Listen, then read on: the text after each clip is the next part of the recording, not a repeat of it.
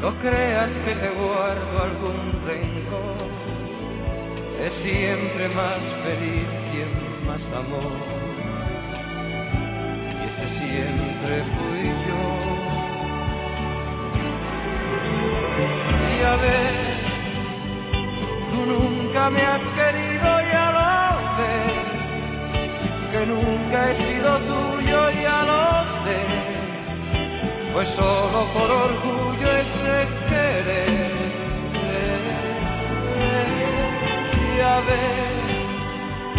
Tú nunca me has querido, ya lo sé, que nunca he sido tuyo, ya lo sé, pues solo por orgullo ese querer. El tiempo lo cura todo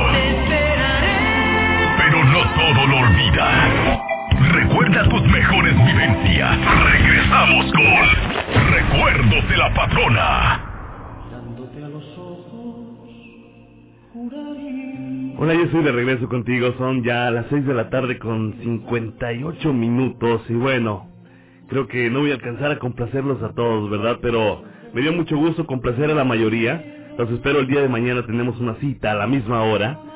Espero que te lo hayas pasado muy bien. Esos son mis mejores mm, aplausos.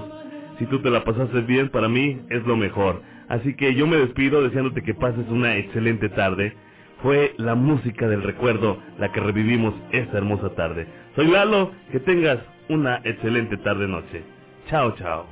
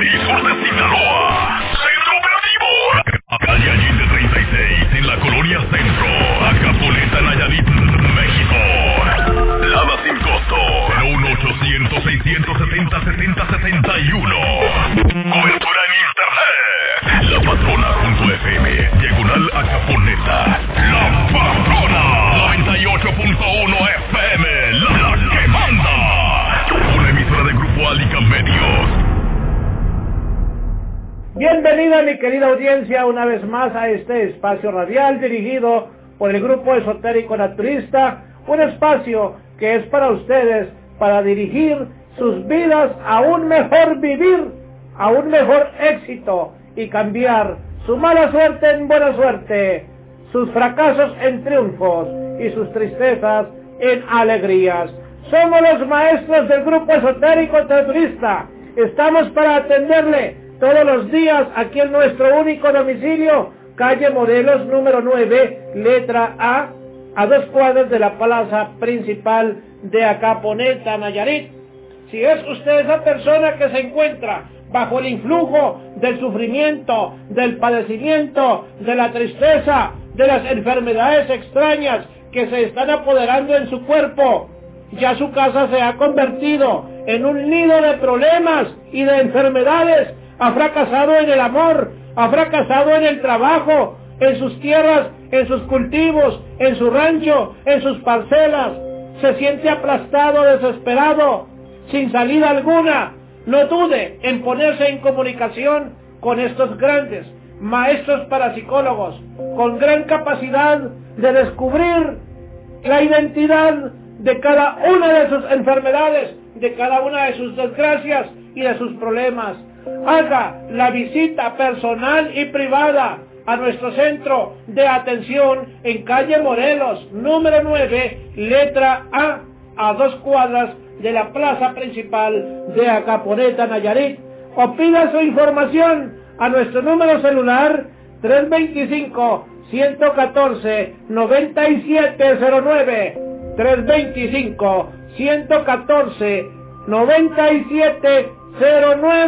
9709 325 114 9709 para su mayor comodidad, toda visita, toda consulta, toda llamada es totalmente privada por su seguridad.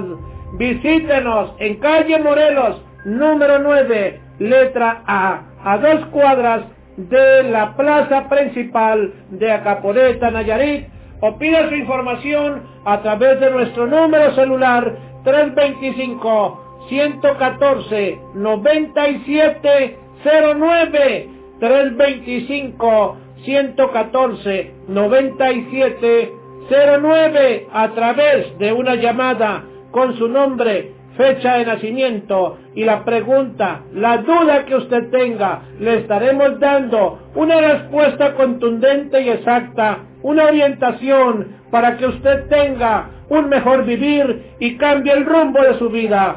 325 114 9709 325 114 9709 La Patrona FM presenta lo más importante en la información en tan solo un minuto se enfría el Océano Pacífico y prevé la llegada de la niña a México en las próximas semanas. De acuerdo a una publicación del Servicio Nacional de Meteorología de los Estados Unidos, hay altas probabilidades de que se presente el fenómeno La Niña, debido a las anomalías que persisten cercanas a 0 grados centígrados, por debajo de la superficie del mar Pacífico ecuatorial. Cada vez se observa más fría el agua suspenden actividades presenciales en la UAN por alza de contagio. La Universidad Autónoma de Nayarit emitió un comunicado en el que informa que las actividades académicas y administrativas se suspenderán ante el incremento de contagios en la entidad. Cantante de la firma tiene neumonía y no se presenta a su concierto. El pasado 10 de julio, la firma se presentó en San Luis Potosí, México, pero con la ausencia de Luis Padilla, cantante de la banda, lo que causó una gran sorpresa entre sus seguidores. La Patrona FM presentó lo más importante en la información en tan solo un minuto. Es tiempo de iniciar. Con toda la pasión, la información y los detalles de los deportes. Y el invitado especial es el rey de los deportes, béisbol. Solo aquí en la pelota caliente. Infórmate de todo lo que acontece en la Liga Municipal de Béisbol de Acaponeta y Tecuala y los resúmenes de tus deportes favoritos. La pelota caliente. Iniciamos.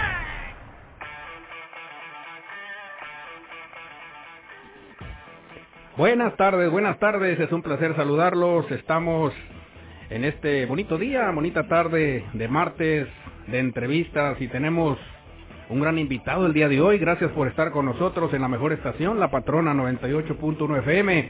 Tu amigo el noveno bat, Alcide Romero González. Aquí la radio, la mejor estación, se viste de gala pues con un gran invitado el día de hoy, quien fuera un gran lanzador allá por los años 80.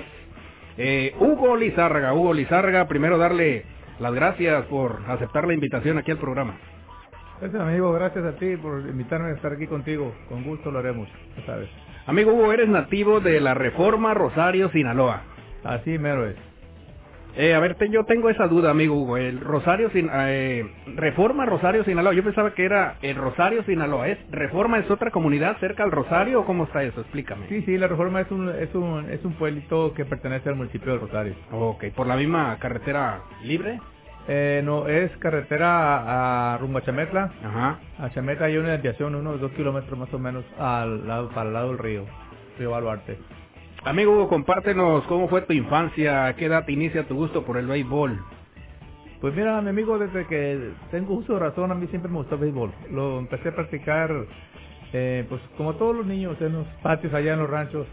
Eh, ya creciendo me fui con unos amigos, señores grandes, me iba donde había béisbol los domingos.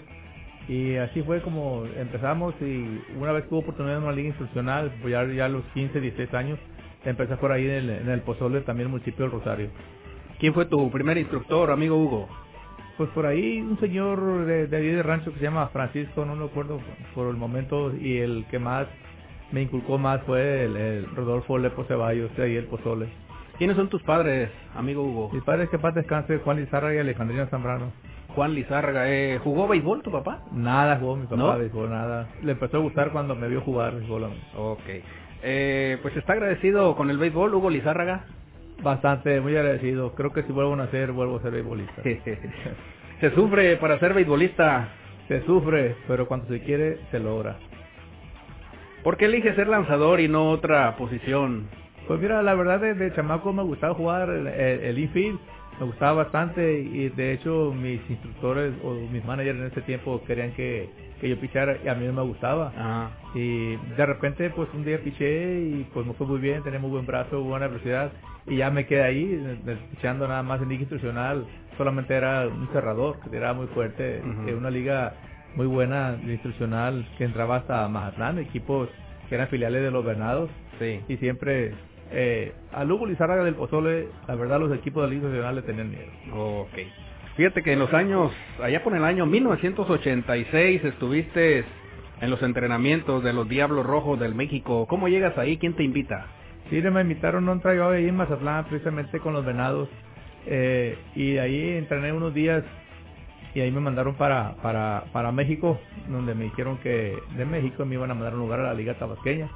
Y sí, así fue, nos fuimos otro amigo y yo de por ahí cerca, nos fuimos ahí en México y de ahí ya que nos vieron y todos nos checaron, nos mandaron a, uno- a un lugar en, en- allá en Achuapa, Veracruz, Liga Tabasqueña.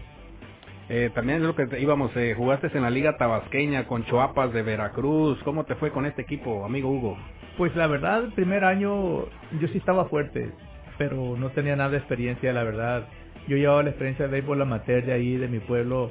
Es muy, era muy diferente al béisbol ya profesional, pues. Yo tiraba fuerte, pero mi lanzamiento rompiente yo no tenía, la verdad. Con pura recta yo no podía salir de, de esos apuros. En el año 1986 llegas a la desaparecida Liga Invernal del Noroeste. ¿Cómo llegas a esta liga y con qué equipo? Uy, esa liga muy buena, cómo olvidarla.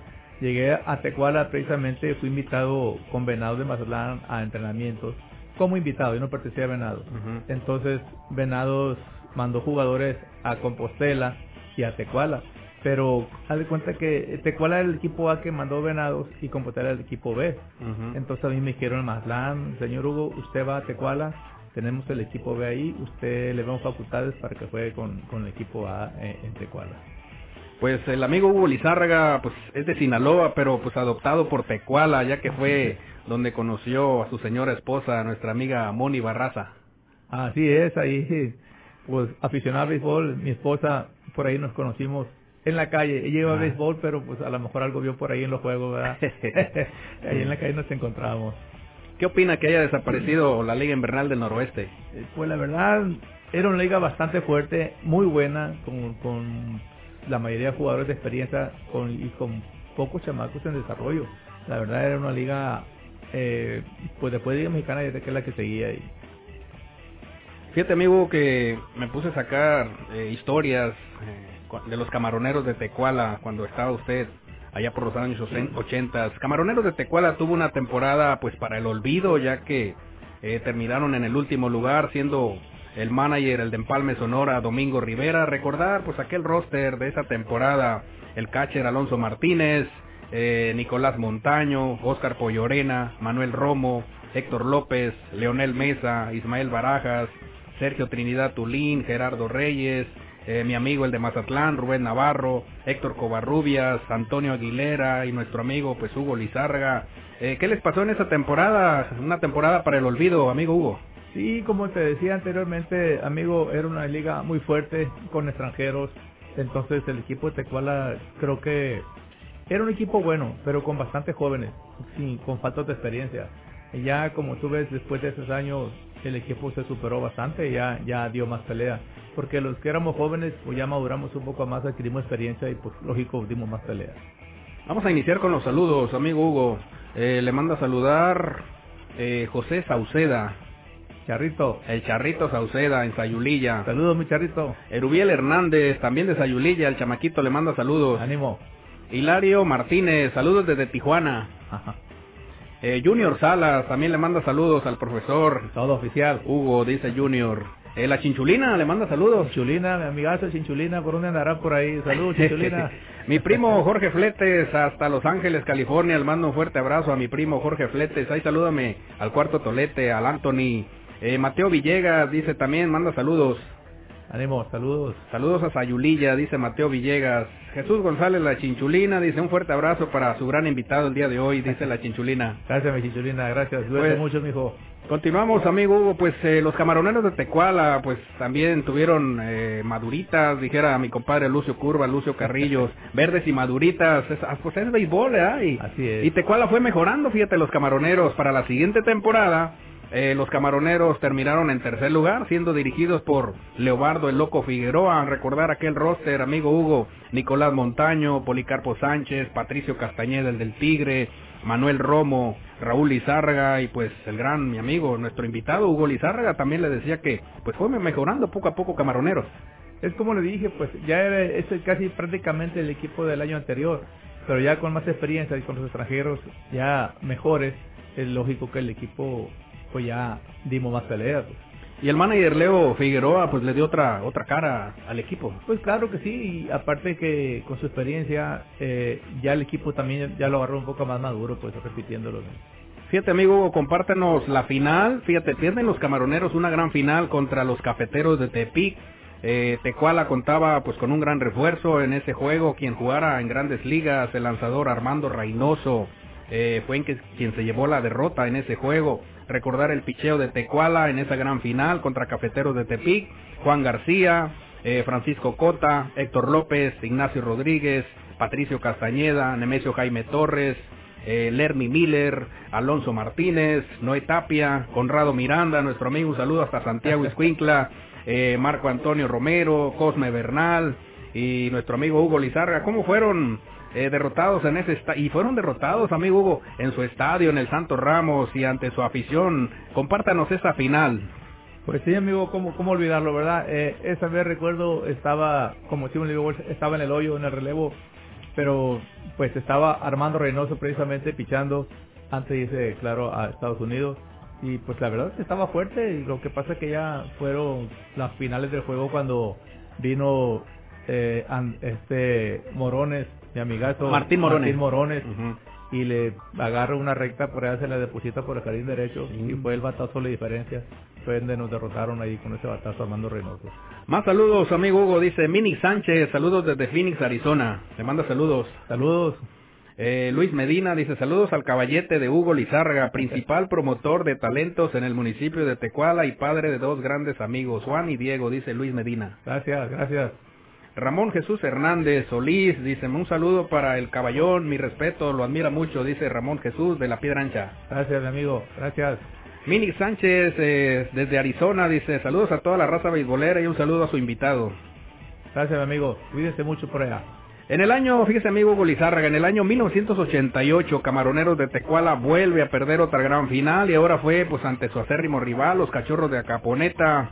Eh, recordar al presidente del equipo Camaroneros de Tecuala, en paz descanse Arturo Domínguez Lerma, recordar ese roster de esos Camaroneros, Gustavo Ramírez, Miguel Torres, Pedro González, Nicolás Montaño, Francisco Vélez Arballo, Ignacio Ramírez, Willy Darkis, eh, el gran José Luis Naranjo y usted también recordar allá por 1988 esos camaroneros que otra final amigo Hugo pero ahí estaban ahí estaban tocando. Otra final siempre iba con lo mismo pues ya ves es béisbol verdad entonces se gana el que juega mejor definitivamente. Pero ya el equipo de, de camaroneros está bastante fuerte igual que el de Caponeta. Allá fuimos creo que fue no sé qué juego nos eliminaron pero estuvo muy pareja esa serie. Eh, y al siguiente año, 1989, Camaroneros de Tecuala fue eliminado por los Coqueros de Tuxpan con un gran picheo del lanzador zurdo José Luis El Canalla García. Tecuala era dirigido por Agustín Enríquez. Lo despidieron y tomó el equipo eh, Víctor Lagañas Osuna. Eh, platícanos también esa temporada contra Coqueros de Tuxpan, amigo Hugo. Ese, ese año, ¿qué año fue? 1989, según mis datos. Eh, yo creo que ese año no me tocó aquí ya. ¿No le tocó? Yo fue cuando estuve en Compostela ya. Fue el último año de la Liga del Noroeste, esa desaparecida Liga Noroeste. Entonces ya no le tocó a usted esa. No, ya me tocó con el señor Víctor Lagañas, que para hacer no me tocó que me dijera él. ¿Quién fue Víctor Lagañas Osuna, amigo Hugo? Pues hasta donde sé, solamente es, es Víctor de por ahí de Villonión también, un paisano que se quedó ahí en Tecuala. Jugó él creo que bastante tiempo más, no creo que siempre tuvo muy buenas cuñas en el shortstop por ahí con Tigres de México y nunca fue titular hasta donde yo sé, ¿verdad? ¿Qué, ¿En qué posición jugaba él? Jugaba infield, infield.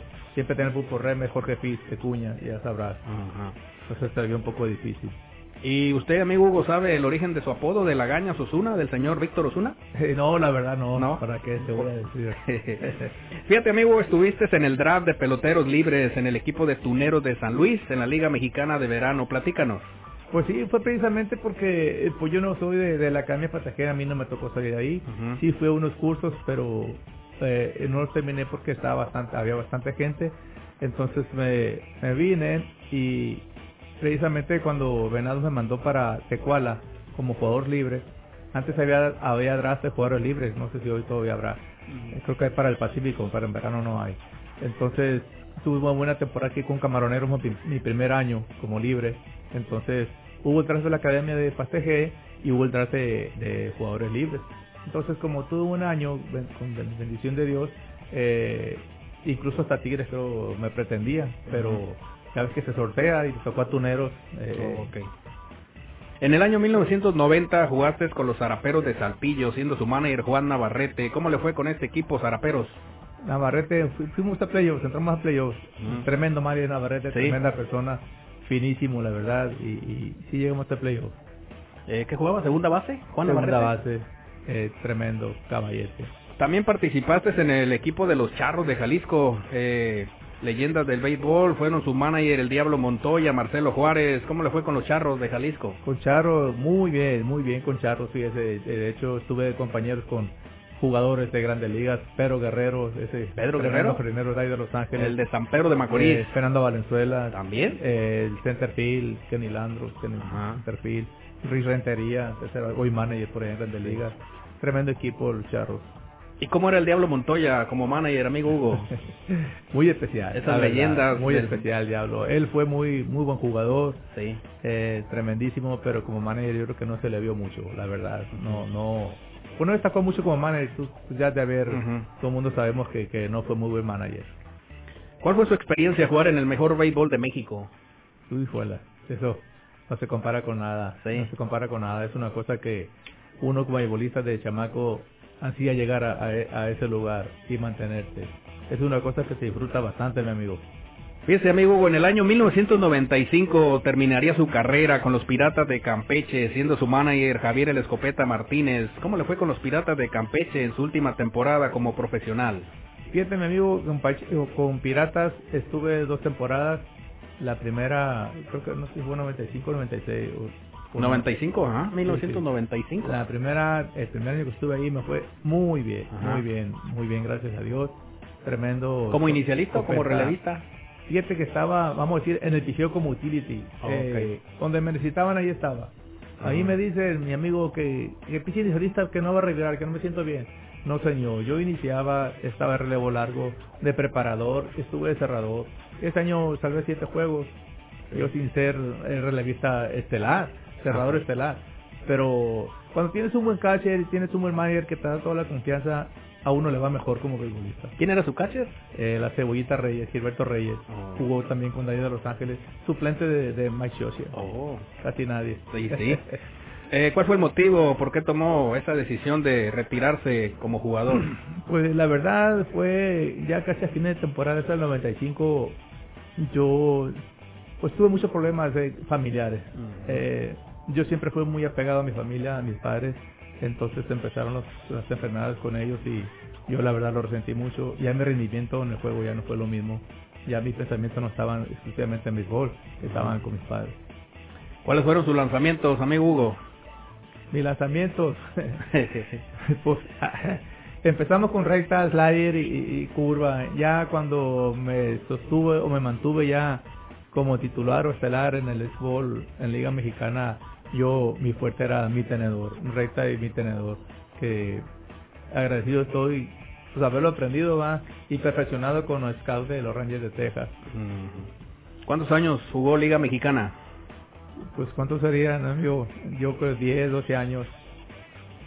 ¿Cuál fue su experiencia jugar en la Liga Mexicana? Es lo que ya me, me había dicho hace ratito, ¿ah? Sí, sí, claro, ya. ya Eh. ¿Cuál es la diferencia del béisbol de su época al béisbol actual? Mire, en el béisbol de mi época, vamos a decir, íbamos a, a jugar, por decir, rústico, vamos a hablarlo así. Ujú. Hoy en la actualidad el béisbol está muy moderno, está muy moderno, que a última hora viene siendo el mismo béisbol, ¿verdad? Pero ahorita está más, más, ¿cómo podemos decir? Más, esti- más estilizado, más estilizado. Se aprende más, siempre se aprende cuando uno quiere. Si, si, si tú vas con un, yo en mi caso, soy pitcher, con un coach de picheo de los de antes, viene uno nuevo, las cosas son diferentes.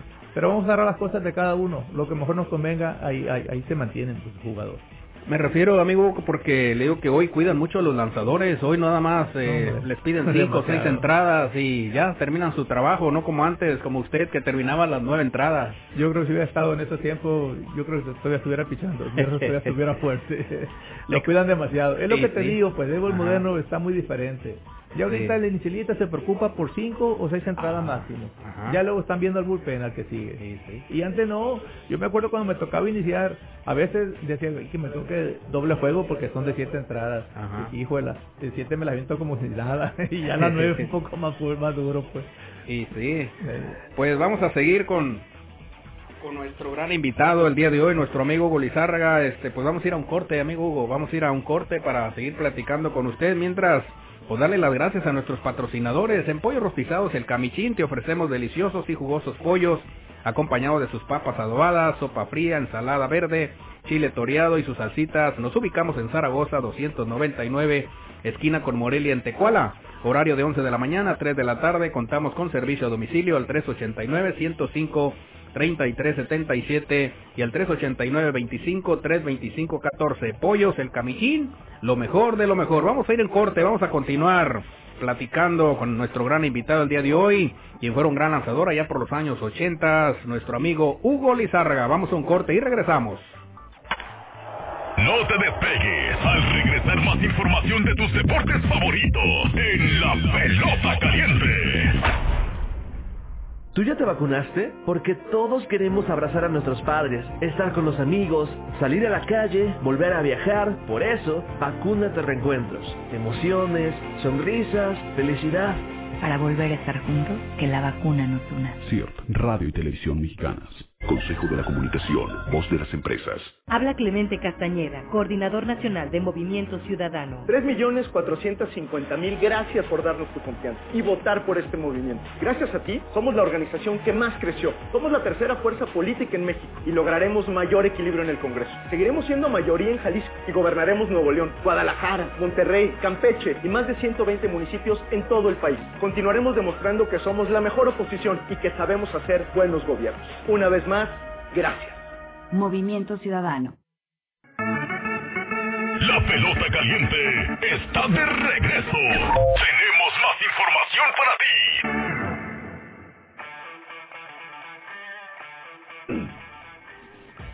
Continuamos, continuamos con nuestro gran invitado, nuestro amigo Hugo Lizárraga. Así es que más saludos, nuestro amigo Hugo, saludos, dice, le manda saludos Juan José Madera Jasso. José Madera Jasso, saludos Juanjo. Continuamos, fíjese amigo Hugo, me dijo un pajarito que en sus ratos libres también le hace la cantada a usted. Su canción favorita es la escuelita. A ver, fíjese, en todo estábamos aquí, amigo Hugo. A ver. Se vale, se vale, no. ¿Se puede echar un palomazo? ¿Sí? No, A no, ver. no. No, lo que pasa es que lo hacemos en familia, pues en confianza. Nomás. Me gusta mucho la música, pero además soy sinaloense. ¿Qué le vamos a decir? También le gusta la Me cantada. gusta ¿no? mucho. No canto bonito, pero lo, hago- lo hago con gusto. ¿Puede echarse un palomazo ahí, amigo Hugo? A la Estamos bien, estamos bien. ¿Cuál es la clave del éxito, amigo Hugo? es primeramente disciplina, mi amigo. Si no hay Ajá. disciplina, no, no, no hay eso. Y, y tener los pies siempre bien puestos. Siempre mirando dónde andamos pisando. No tratar de volar antes de... A ver, regresando un poquito a lo de atrás, la preguntita de atrás, este, ¿tiene algún significado para usted esa canción, la escuelita? No, no para nada. ¿No? Simplemente, fíjese, estamos de anotador oficial en la Liga Noroeste, en aquella desaparecida Liga Noroeste, mi hijo Juan y yo. Ajá. Estábamos de, y nunca la había oído. Y entonces estaba un grupo ahí tocando y la oí. Juanito le dije, me gusta esa canción, no la había oído. Sí, papi, se llama la escuelita, me dice. A ver, eh, porque la estaban tocando seguido. Ujú. Me la vas anotando, me la quiero aprender, le dije. Así fue como me gustó. Y la verdad, no, para nada. Y ahora cuando hay muchos maestros en alguna reunión, Ajá. porque a veces hacen reuniones cuando está la secundaria, cuando, eh, eh, hay reuniones o hay maestros con mis hermanos que son maestros, luego me la pienso y las canto y, y echándole piquillos ahí para las esposas, pues no, pero No, no se la piden, que cante el amigo Hugo. O usted solo ahí, agarra el micrófono. Yo solo ya no lo dejo. ¿Tuvo alguna ciudad preferida cuando era profesional? pues, pues sí, pues San Luis, me gustó mucho San Luis, la San verdad, Luis. San Luis Potosí, de las mejores ciudades, muy Claro. tranquilo, en ese tiempo, muy tranquilo, puede andar a la hora que sea, sin ningún problema. La ciudad de las Tunas. La ciudad de las Tunas, efectivamente. ¿Cuál fue su estadio favorito, amigo Hugo? Mi estadio favorito, bueno, para lanzar, pues Campeche, no había dos. ¿Campeche? Campeche. Eh, no es en el Son Barrera, era el Ven- Venustiano Carranza, Ah, ok. tiempo. Pichadas muy a gusto, muy cómodo, pero pues mi favorito, pues qué podría decir, pues el de San Luis, porque fue donde fue mi debut en Liga Mexicana.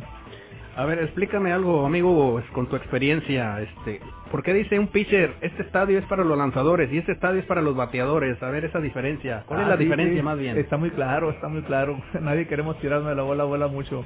Los lugares que son altos el- por la altura, Ah, eh, valga la redundancia, como México, Puebla, León, Ajá. eh, Aguascalientes, Sí. eh, son, son lugares altos donde la bola viaja bastante, Oh, viaja bastante. Tenía Entonces, y los picheos, para uno como pitcher, los rompientes no son muy agresivos como en un lugar caliente. Mm. Por ejemplo, en Campeche, Tabasco, Yucatán, Veracruz, los picheos rompientes se te mueven bastante, Mm. mucho mejor que en la altura, pues. Sí. Entonces, y la bola no vuela tanto. Mazatlán es de picheo. Es de picheo, es un, es un Ok. lugar caliente, pues. Ahora sí. la bola. Tenía esa duda, ahora sí ya nuestro amigo Hugo aclarado. Más saludos, dice Oscar Fonseca, dice hay que aventarnos esa rola, compadre. Todo, compadrito.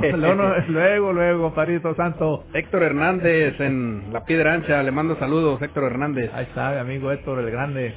Uno de los mejores umpires, de los mejores umpires de nuestra liga municipal. Saludos, Héctor. Eh, ¿Quién fue o quién es su ídolo o, o a quién admira usted en el deporte? En el deporte, pues tiene que ser un beisbolista, va. ¿Tuvo algún ídolo Bueno, o alguien? aparte en el, en el box, pues Julio Chávez, la verdad, tremendo boxeador, ¿verdad? Sí, sí. Eh, yo creo que sus peleas que tuvo, no creo no está fácil para que le igualen ese récord que tuvo como invicto. ¿verdad? Entonces, pues ahí está Julio Chávez como boxeador. Eh, en el fútbol no, la verdad no, fútbol no, no, no me llama mucho. Ajá. Eh, en béisbol, pues tanto así como ídolo, pues qué, qué te podría decir. Como manager, fíjate, como manager jugué muy a gusto, y, y no como mi ídolo, pero sí muy a gusto con Marcelo Juárez, tremenda persona, y el señor Escopeta Martínez. ¿Qué opina de esta frase? La humildad hace al beisbolista. La humildad. Lo que tenés diciendo ahorita. Si tienes disciplina, tienes humildad. Entonces todo viene desde el piso. Si vas pisando parejito, sin levantarte, ahí incluye la disciplina y la humildad. Si tienes humildad, va a ser grande. Eh, ¿Qué sintió dejar a la familia para buscar el sueño de para hacer el béisbol, para buscar el béisbol? Eso es duro. ¿Sí? Eso es duro, amigo. Dejar la familia. Es pesado, la verdad. A mí me gusta tanto el béisbol que cuando me fui tan lejos, una hermana se casó, se iba a casar. Ajá. Entonces yo dije, yo quiero jugar béisbol, me voy a jugar béisbol. Y no me quedé a la boda de mi hermana. Sí. Por irme a probar suerte del Sí. béisbol. Así como lo oye mi amigo, me Ajá. gustaría el béisbol. Y lo voy a repetir, si vuelvo a nacer voy a ser beisbolista. otra Qué vez. bueno, qué bueno. Y en toda su gran trayectoria como lanzador, ¿a qué bateador se le dificultó más lanzarle?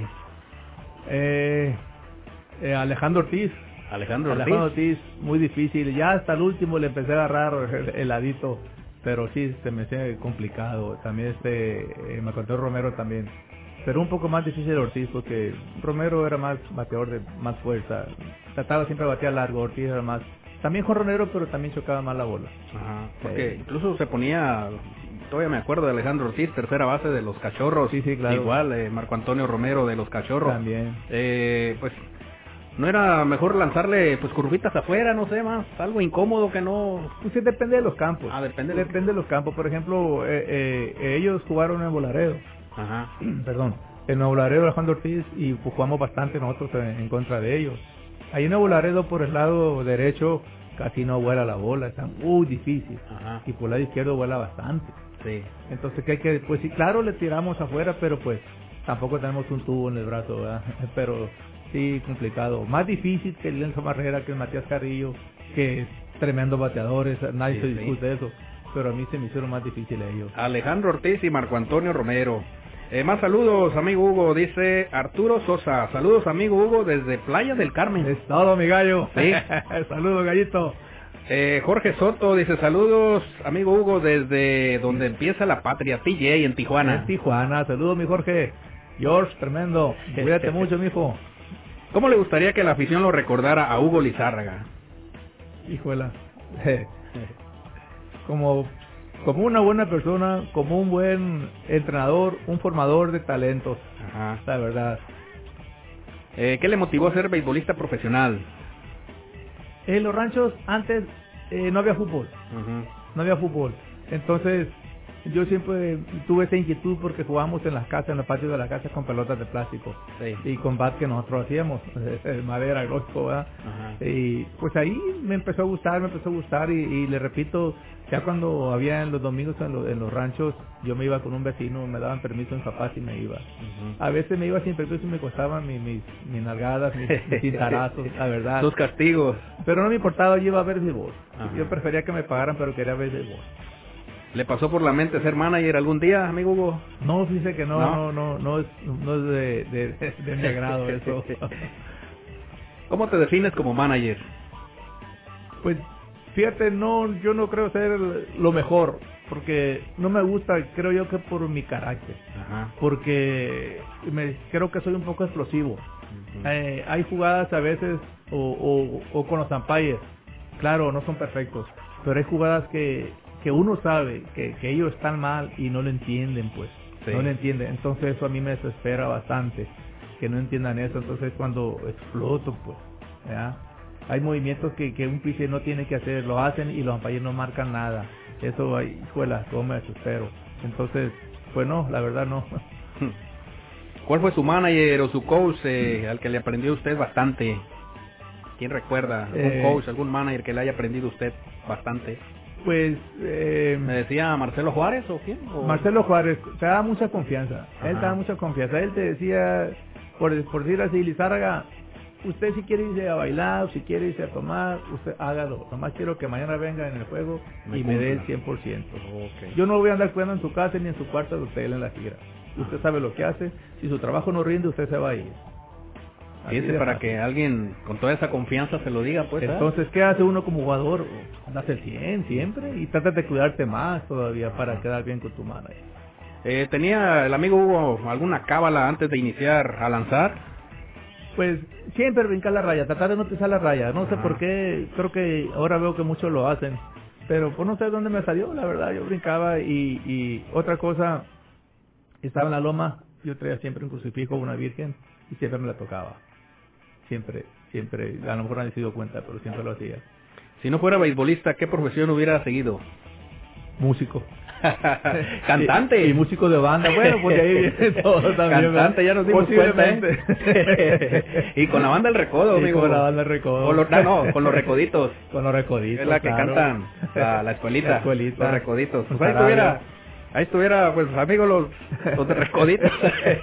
Aquí está un integrante en caso de si alguien por ahí. No, sí, la verdad, si no he sido futbolista, sí me hubiera Sí. gustado ser músico. Y claro, si hubiera ahora cantar, pues cantábamos, claro que Ajá. sí. Pero la banda siempre me gustó desde niño, la banda, música de banda. Ajá. Y no cambio ese gusto por, por otra cosa. ¿Qué consejo guarda de algún manager de experiencia que se tomó su tiempo para hablar con usted? Eh, Juan Navarrete hablaba mucho con los jugadores. Ajá. Juan Navarrete, me recuerdo una ocasión en Saltillo, a mí me dijo, Lizárraga, que, porque yo llegué en un cambio de toneros a, a- a Saltillo. Entonces me dice, Lizárraga, ¿qué pichos tienes? Pues mire, yo en ese tiempo todavía no tiraba el tenedor. Eh, eh, tiro curva, recta, eh, slider y uno que otro cambio de vez en cuando. Le voy a dar un consejo. Si usted tiene cinco picheos, usted sabe cuando está calentando cuál es el picheo el que trae bien. Porque uno siente el día que viene bien de tu brazo con tal picheo, con la curva, con recta. Le doy un consejo. Tienes cinco, perfecciona dos. El día que tú sientas que tienes dos buenos cuando estás calentando, eso utiliza en el juego. Los otros tíralos esporádicamente para que el bateador no crea que más tira dos lanzamientos. Ajá. ¿verdad? Entonces eso nunca lo olvido y yo se los trato de transmitir a, a mis compañeros, a mis chamacos que van que van eh, progresando, que van subiendo. Así es que el gran Juan Navarrete. Juan Navarrete, El manager de los Naranjeros de. Hermosillo. Sí, mi respeto, tremendo, mucho conocimiento en béisbol, muy estudiado, muy preparado. De hecho, él siempre está la mayor parte, mucho tiempo en Estados Unidos dirigiendo sucursales de Grande Liga. ¿Qué es lo que más le gustó y qué es lo que no le gustó como beisbolista profesional, amigo Hugo? Los viajes, no sé, o... Pues los viajes pesaditos, ese tiempo poco avión. ¿Eso, eso no le gustó o sí le gustó? Pues, pues no me gustaba, pero pues teníamos que viajar. Las desveladas, eh, cosas que viajamos nueve horas, diez horas, llegamos a la madrugada para jugar en el día, eso está pesadísimo. Eso está pesadísimo. Y, y pues, y cuando toca pichar, imagínate un viaje de 12 horas. Eso es lo que no le gustó. Llegas en la madrugada para Ajá. pichar a las 12 del día, está está complicado. Sí, a nadie nos gusta eso. Y antes eran pues casi puro viajes en autobús, ¿eh, amigo? Puro camión, pues, Sí. muy poquito, muy raro que viajar escenario. Muy ¿Viajes de cuántas horas? de 12 hasta 14 horas nos aventábamos. Antes no había autopistas, viejo, en mi Ajá. tiempo, mi tiempo no había muchas autopistas, entonces imagínate, pura libre, si, si antes se hacían, por decir, vamos a decir de San Luis a Monterrey, hacíamos 6 horas. Ajá. ¿Tú cuántas haces? 4 horas cuando mucho. Sí. ¿Y qué es lo que le gustaba? Sí me gustaba pues, cuando viajaba en avión. no estaba cansado. Sí. Y, y cuando ganaba un juego, pues más chulada. Eh, eh, una vez, fíjate, un, un- una anécdota muy buena. En una ocasión en Charro, amigo, me salí de la pregunta, ¿verdad? pero es mismo béisbol. Eh, pisando a Fernando Valenzuela, Sí. ahí con Charro. De repente en la primera entrada, un sale corriendo, estando en la loma, ¿Sí? sin sacar ningún out, solamente hizo su tiro de calentamiento Ajá. y sale corriendo. Híjole, Lizárraga, a calentar. Ajá. La voy a calentar. Con la bendición de Dios y con el esfuerzo mío y todo ganamos ese juego. Sí. Una suerte ganamos. y qué bueno que aquel se, no se enfermó, pero no puedo decir lo que tuvo. Luego te digo que no estemos en el aire. y sí, me imagino. Pero tiene muy buen juego ese día, gracias a. Dios. No fue muy bien. ¿Cuál fue su ciudad preferida? Eh, pues San Luis Potosí, dice Ah, San ok, Luis Potosí. San Luis Potosí. Sí, muy bonito, muchas iglesias, me gustaba asistir Ajá. a misa los domingos. Me agarraban las, las, las iglesias de a cuarta, las tenía ahí por decir una cuadra, media cuadra. Pues vamos a seguir platicando con nuestro gran invitado, este, darle las gracias también a nuestros patrocinadores, Caja Solidaria Tecual, eficiente y confiable, con el mejor servicio de ahorro y préstamos de toda la región. Su compromiso es contigo y tu familia. ¿Y tú aún no eres socio? Acércate a tu sucursal más cercana en Guajicori, en Escuinapa, en Tecuala. Más información, llamar al 389-25-326-96. Caja Solidaria, Tecuala, eficiente y confiable. Así es que vamos a continuar con nuestro gran invitado, nuestro amigo Hugo Lizárraga. Vamos a ir a un corte y regresamos. No te despegues. Al regresar más información de tus deportes favoritos en La Pelota Caliente. Caja Solidaria Tecuala les ofrece el mayor compromiso a usted y su familia. Nuestro objetivo es brindar la calidad de cuidado responsable y confiable a usted como se lo merece. Visítanos en cualquiera de nuestras sucursales, en Escuinapa, Huaquicori o en Tecuala. Estamos ubicados por calle Ignacio Zaragoza, número 136A. Caja Solidaria Tecuala es eficiente y confiable. ¿Te toca vacunarte contra la COVID-19? Antes de ir, come bien y toma tus medicamentos. No llegues con mucha anticipación. Hidrátate bien con agua natural. Si tienes dudas, visita mivacuna.salud.gov.mx. Recuerda, la vacuna te protege y protege a quienes queremos. Cuidémonos entre todos. Vacúnate y no bajes la guardia. Secretaría de Salud. Este programa es público ajeno a cualquier partido político. Queda prohibido el uso para fines distintos a los establecidos en el programa. A quienes distribuyan contenido digital que dañe la dignidad de personas de 2 a 6 años de prisión contra la ciberviolencia, reformas al Código Penal y la Ley de Acceso a una Vida Libre de Violencia. Trigésima Segunda Legislatura, Congreso del Estado.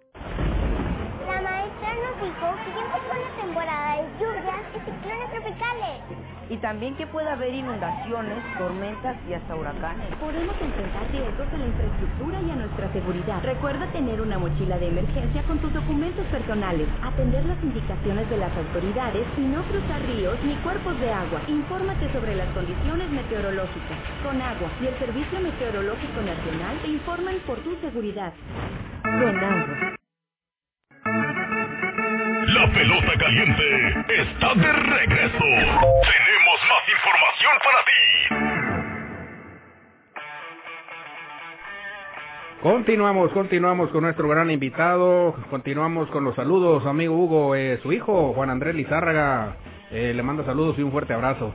Ahí está, mi, mi Juanito, saludos viejo, cuídate mucho, ¿cómo está mi niño? Lo dejaste, ¿ah?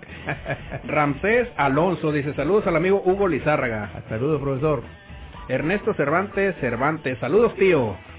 Esto, saludos mijo, cuídate.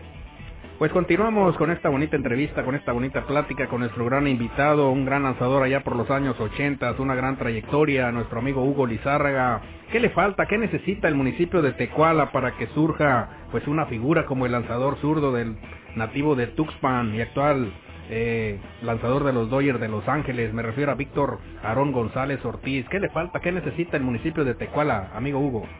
Pues eh, no nada más Tecuala, mi amigo. Eh, Todos los municipios lo necesitan. bueno, me refiero a usted Y- por nuestro invitado de, de Ah, este bueno, municipio, sí. Entonces, eh, no es fácil, no es Ajá. fácil que salga una figura así. O sea, no se sale cada ocho días, ni cada, ni, ni, ni diario, ni cada mes, ¿verdad? Eh, qué bueno, qué bueno que Víctor está por ahí efectivo, ¿verdad? Pero pues ahí tenemos a Felipe Castañeda que poco a poco va escalando. Ahora con la pandemia pues desgraciadamente dejaron mucha gente libre en Estados Unidos. Pero ahorita está muy bien con Sultanes. Tenemos fe de que vuelva a firmar con otro equipo. Eh, Felipe Castañeda pues de ahí de la escolita de nosotros, ¿verdad? Entonces, sí falta, sí falta un poco más de desarrollo en el municipio, en el municipio. Nosotros estamos ahí en, en- en la cabecera, pero creo que sí falta, pues, eh, el desarrollo en, en los pueblos, en los pueblos, porque, pues, si te das cuenta, eh, el, el beisbolista es más de pueblo que de ciudad. Ahorita un poco más de ciudad por tantas ligas infantiles que haya en, en los pueblos grandes, pero antes el beisbolista era de pueblo, ¿verdad? Entonces sí, sí, en cualquier lugar falta mucho desarrollo. Eh, amigo Hugo, en la desaparecida Liga Invernal del Noroeste lograste una hazaña lanzando un juego sin hit ni carrera con tu equipo Pureros de Compostela, enfrentando pues, al acérrimo rival Cachorros de Acaponeta. el lanzador de los cachorros, pues le mandamos un saludo a nuestro amigo, el orgullo de Guajicori, Max Castañeda. ¿Qué sentiste en lograr esta hazaña? Platícanos ese juego, desde que te levantaste. Eh, pues no es fácil lanzar un juego sin fin ni carrera con tu equipo Purero de Compostela y a los cachorros. Saludos para mi amigo Max Castañeda por allá en Guajicori. Sí, mi amigo, pues la verdad, sí, desde que uno se levanta y pues ya sabemos que nos toca lanzar, ¿verdad? Entonces, sí, una preocupación porque el equipo de cachorros, como siempre, ha tenido muy buen equipo a nivel amateur, a nivel profesional, ni se diga, con su buenos managers en este tiempo, el Che Reyes, muy buen manager. Y, y la verdad, pues traemos buenos extranjeros. Y pues nosotros tenemos un equipo más modestito ahí. de- ¿Quién era tu manager en Compostela? Eh, pues estaba Oscar eh, Mellado, ¿no? Oscar Mellado era el manager Ah. de nosotros el que estuvo ahí porque nosotros éramos de San Luis y de Tigre estamos Ajá. gente de Tigre México de San Luis pero estábamos contaditos no no no estábamos muy sobrados estaba una basecita de, de unos 12 que éramos vamos a decir estelares. Eh, estaba bien el equipito el joven pero damos pelea Platícanos ese juego, esa hazaña del el juego que lanzaste sin hit ni carrera. Pues de, de principio se sabía que iba a estar eh, complicado, porque más Castañeda, un tremendo pitcher también, mi paisano sí. aquí en Guajicori, eh, buen pitcher, yo sabía que iba a estar difícil la, la decisión, a quién le iba a tocar, ¿verdad? Da- jamás pensé en lanzar, la verdad, ese, ese juego. Me sentí muy bien desde el principio, yo traía un reto muy fuerte, ya tiraba muy buen tenedor y de slider. Fue lo que tiré, reta, eh, tenedor y slider. Cuando van verdad. cinco, seis entradas, siete entradas, ¿qué piensa el lanzador? Pues yo más, fíjate, yo iba en la quinta y O nadie me- informaban. nadie me decía nada. Yo ¿No? sentía que llevaba muy buen juego. Yo yo pensaba en la blanqueada. Pensaba que iba blanqueando. Decía, "Ah, voy blanqueando. Voy por otra entrada. Yo así decía, voy por otra entrada. Me probaban entrada por entrada. Me toca fulano y fulano, estos tres. Voy a tratar de sacarlos y ya empiezo la otra. ¿verdad? Y ya por ahí, yo creo que en la séptima entrada fue cuando ya yo ya sentí algo diferente, pues dije, híjole, ya voy en la séptima y voy blanqueado y no me han dado hits. Pero bueno. Ajá. Y aparte de ese juego, si no mal recuerdo, la pizarra finalizó ocho carreras por cero. 8, 7-0, creo que 7-0. 7-0. Y ya en la octava entrada, novena entrada, ya cuando subes a la loma, eh, el último inning, ¿qué sentiste o qué te informaban? Hey, ve por estos tres outs para lograr tu hazaña. No, no, pues sí, la verdad sí, sí complicado y sí siente uno eh, en tu cuerpo, sientes algo más diferente, pero trata de, de, de superar eso, de agarrar fuerza y darte confianza. Eh, pensar un poquito más lanzamiento sobre lanzamiento y así hacer pensar un poco más al bateador. Pues. ¿Cómo fue el out 27? Eh, fue una rola a segunda base. Sí. Una rola a segunda base. Tiré bastante lanzamientos a Marcos Camacho. Él pertenecía a, creo que al Areo, no sé quién. Eh, muy buen bat, bateó a right field. Y lo saqué con un picheo de los que él bateaba para right field. Fue un slider bajito, una rola segunda. Y, y, y ni llegó a primera, fue el primero que me felicitó, por cierto, eh, Marcos Camacho. Sí. Saliste Eh, como los toreros en hombros. pues sí, sí, una experiencia muy bonita, la verdad. Entonces, fíjate, amigo, tuve una pequeña, pues no discusión. Eh, Che Reyes era medio calientillo. Entonces, como decimos en el algo beisbolero, caliente. Entonces, cuando en, eh, antes, no sé si en la séptima, hay un, aquí un, un Roja Santana, este extranjero, no sé qué, no sé si es latino o Roja. Santana, eh, tenía uno en primera y me dio un batazo muy fuerte por, por primera, que se la aventó en primera base, la desvió y la cogió segunda base. Tiró segunda, un out y con mi asistencia primera Doble doble play. play. Eh, una tremenda jugada, pues eh, primera base, todos, todos, porque fue una combinación muy buena. Que, híjola, la verdad que me acuerdo y se me china hasta la piel. Entonces, ese muchacho extranjero, Roja Santana, vino en la novena entrada, ya con dos outs. Mi amigo, entonces dije, pues, ¿qué hago con este amigo? No me puede saldo ya para acabarse el juego. Ajá. Y zurdo, pues, eh, difícil, la verdad, pues, si quisiera buen va. Sí. Entonces, la verdad, le disfracé la base por bola. Se le disfracé, entonces, el Che Reyes me gritó, me dijo cosas, que le tirara strike. Para descontrolarte, ¿no? Me sí, imagino. sí, claro, pero sí le contesté, agárrame el turno tú, le- ¿ya? Y nomás se agachó. Entonces ya el que vino fue Marcos Camacho y sí le tiré unos seis lanzamientos o siete porque me jauleaban, jauleaba y al último, pues gracias a Dios me dio una rola segunda y eso queda en mi memoria para toda mi vida. ¿Alguna anécdota que nos comparta que le haya sucedido en toda su excelente trayectoria como beisbolista bueno, ya me comentó una otra, de, a ver, por ahí que incluso me la comentó ahorita fuera del aire. ¿Cuál fue la de la de la de la camisa que Sí. no pues una vez cuando Mm. estuvimos con eh, con Charros cuando estaba Fernando Valenzuela que pues ya estamos todos uniformados para la hora del juego ya todos listos cambiaditos no más que para que saliera el pitcher a calentar cuando de repente dice el manager con la tenemos la camisa una camisa azul Ajá. y de repente dice madre camisa amarilla pero, pero cómo qué es esto pues si todo ya ya había dicho que Ajá. pero pues no, el señor Valenzuela dijo que camisa amarilla y como él iba a pichar, díganle que no. Era- era el caballo. Pues sí, la verdad. Pero ahí man es el que decide con el cual uniforme se va a jugar. Esa, esa pregunta te la quería hacer, amigo Hugo. Tengo esa duda también. ¿Quién es el que decide, por ejemplo, en los juegos, cuando inician, con qué jersey van a jugar? Yo pensé que era el lanzador. No, no, no, no, no, para nada. ¿No? En mi tiempo que estuve siempre el manager decía, va con un uniforme fulano. Uniforme gris, bueno, el gris era en gira, el blanco era en casa. Pero pues se tiene varias camisas en casa. Y ahora en la gira. actualidad ya ves que dos, tres en jerseys de locales, que la blanca, que la roja, sí, que la negra. Igual también antes, pero y se decía con la blanca, con la amarilla, con la roja, así era, pues, pero el man es el que decide. Pues claro que, que a veces yo como pitcher, si soy estelar y me siento a gusto con una con una casaca, el manager dame el paro, quiero, hay que jugar con esa. Sí te hacen el paro también, ¿verdad? Pero el manager es el que manda. Ahorita yo creo que, creo que debe ser igual. Ok. Eh, compártanos cómo es que le enseñas el lanzamiento del tenedor a una gran leyenda del béisbol mexicano como lo es Francisco Campos, Pancho Ponches. Y hoy en la actualidad pues es el manager de los Piratas de Campeche con este lanzamiento del tenedor que fue veneno para los bateadores. Fue el que le abrió las puertas para figurar en la historia de este deporte, el béisbol en el país. Platícanos, amigo Hugo, esta también eh, para nuestros amigos que nos están siguiendo en esta entrevista, nuestro amigo Hugo Lizárraga le enseñó el lanzamiento del, incluso hasta me traje una pelota, mira, el lanzamiento del tenedor al gran lanzador, una gran leyenda del béisbol mexicano como lo es Francisco Campos. A ver, Sí, mi gran amigo Pancho Campos. Seguido nos platicamos, saludamos ahí. Y primero te voy a platicar cómo estuvo la cosa, amigo. Luego vemos cómo, cómo la agarramos, a ver si me acuerdo. compártenos. Eh, eh, la, la cosa es como te decía hace rato, ese año tuve muy buen año con los piratas y, y fue cuando estuve en ese en ese lapso de estaba de estaba de cerrador en ese tiempo, diario estaba en el bullpen, él era catcher, era catcher, el bullpen no estaba activado porque porque él tuvo una lesión, de hecho fue perfecto como catcher, se lastimó un tobillo, se lo quebró y se vino a recuperar y estuvo ahí en Campeche porque ahí se casó muy joven, ahí vive, está su señora entonces yo calentando, yo tiraba mi buen tenedor y, y en una ocasión le tiré y como que se confió al meterle y le cayó en la pierna. y ¿Lo golpeaste? Sí, sí, la verdad sí, le cayó en la pierna y, me dijo una grosería, pero vacilada pues.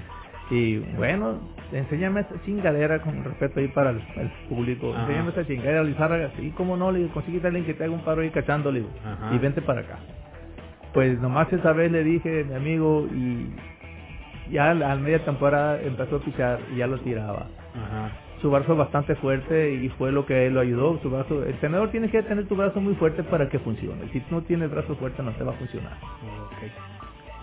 Pues Francisco Campos, eh, Pancho Ponches, este gran lanzador de la Liga Mexicana, hoy manager de los Piratas de Campeche, eh, pues en campos infantiles era catcher, así como usted lo comenta, y, y ya en los estadios pues se hizo pitcher. Así es, ahí fue precisamente con Piratas de Campeche en su temporada, que, que le dijo eh, Escopeta Martínez, precisamente el manager, le dijo que lo iba a hacer pitcher. ¿Cómo la ves, Pancho? Le dice, "Ma- eh, tienes muy buena recta, buen control, ¿quieres ser pitcher? No, pues sí, le dice. Y fue como empezaron las cosas. A ver, coméntenos, a ver cómo se agarra ese, ese lanzamiento, esa, ese tenedor, amigo Hugo, aquí con Eh, bueno, mira, los amigos que nos eh, están viendo. para empezar, normalmente, normalmente yo sí lo agarraba siempre, mira, mi amigo. Así, no sé si se verá por ahí. Sí, Esa es la manera de tirarla, tiras tu lanzamiento como si fuese a tirar una recta, al último le das el jalón. Ya cuando lo perfeccionas, ya lo agarras de la forma que se te antoje y la bola se va a mover. Y, y yo lo tiraba también de esta forma con sobre las costuras, mis manos sobre las costuras, eh, con tres dedos, es- pero ese era el cambio, el cambio de velocidad que yo tiraba, de esta forma.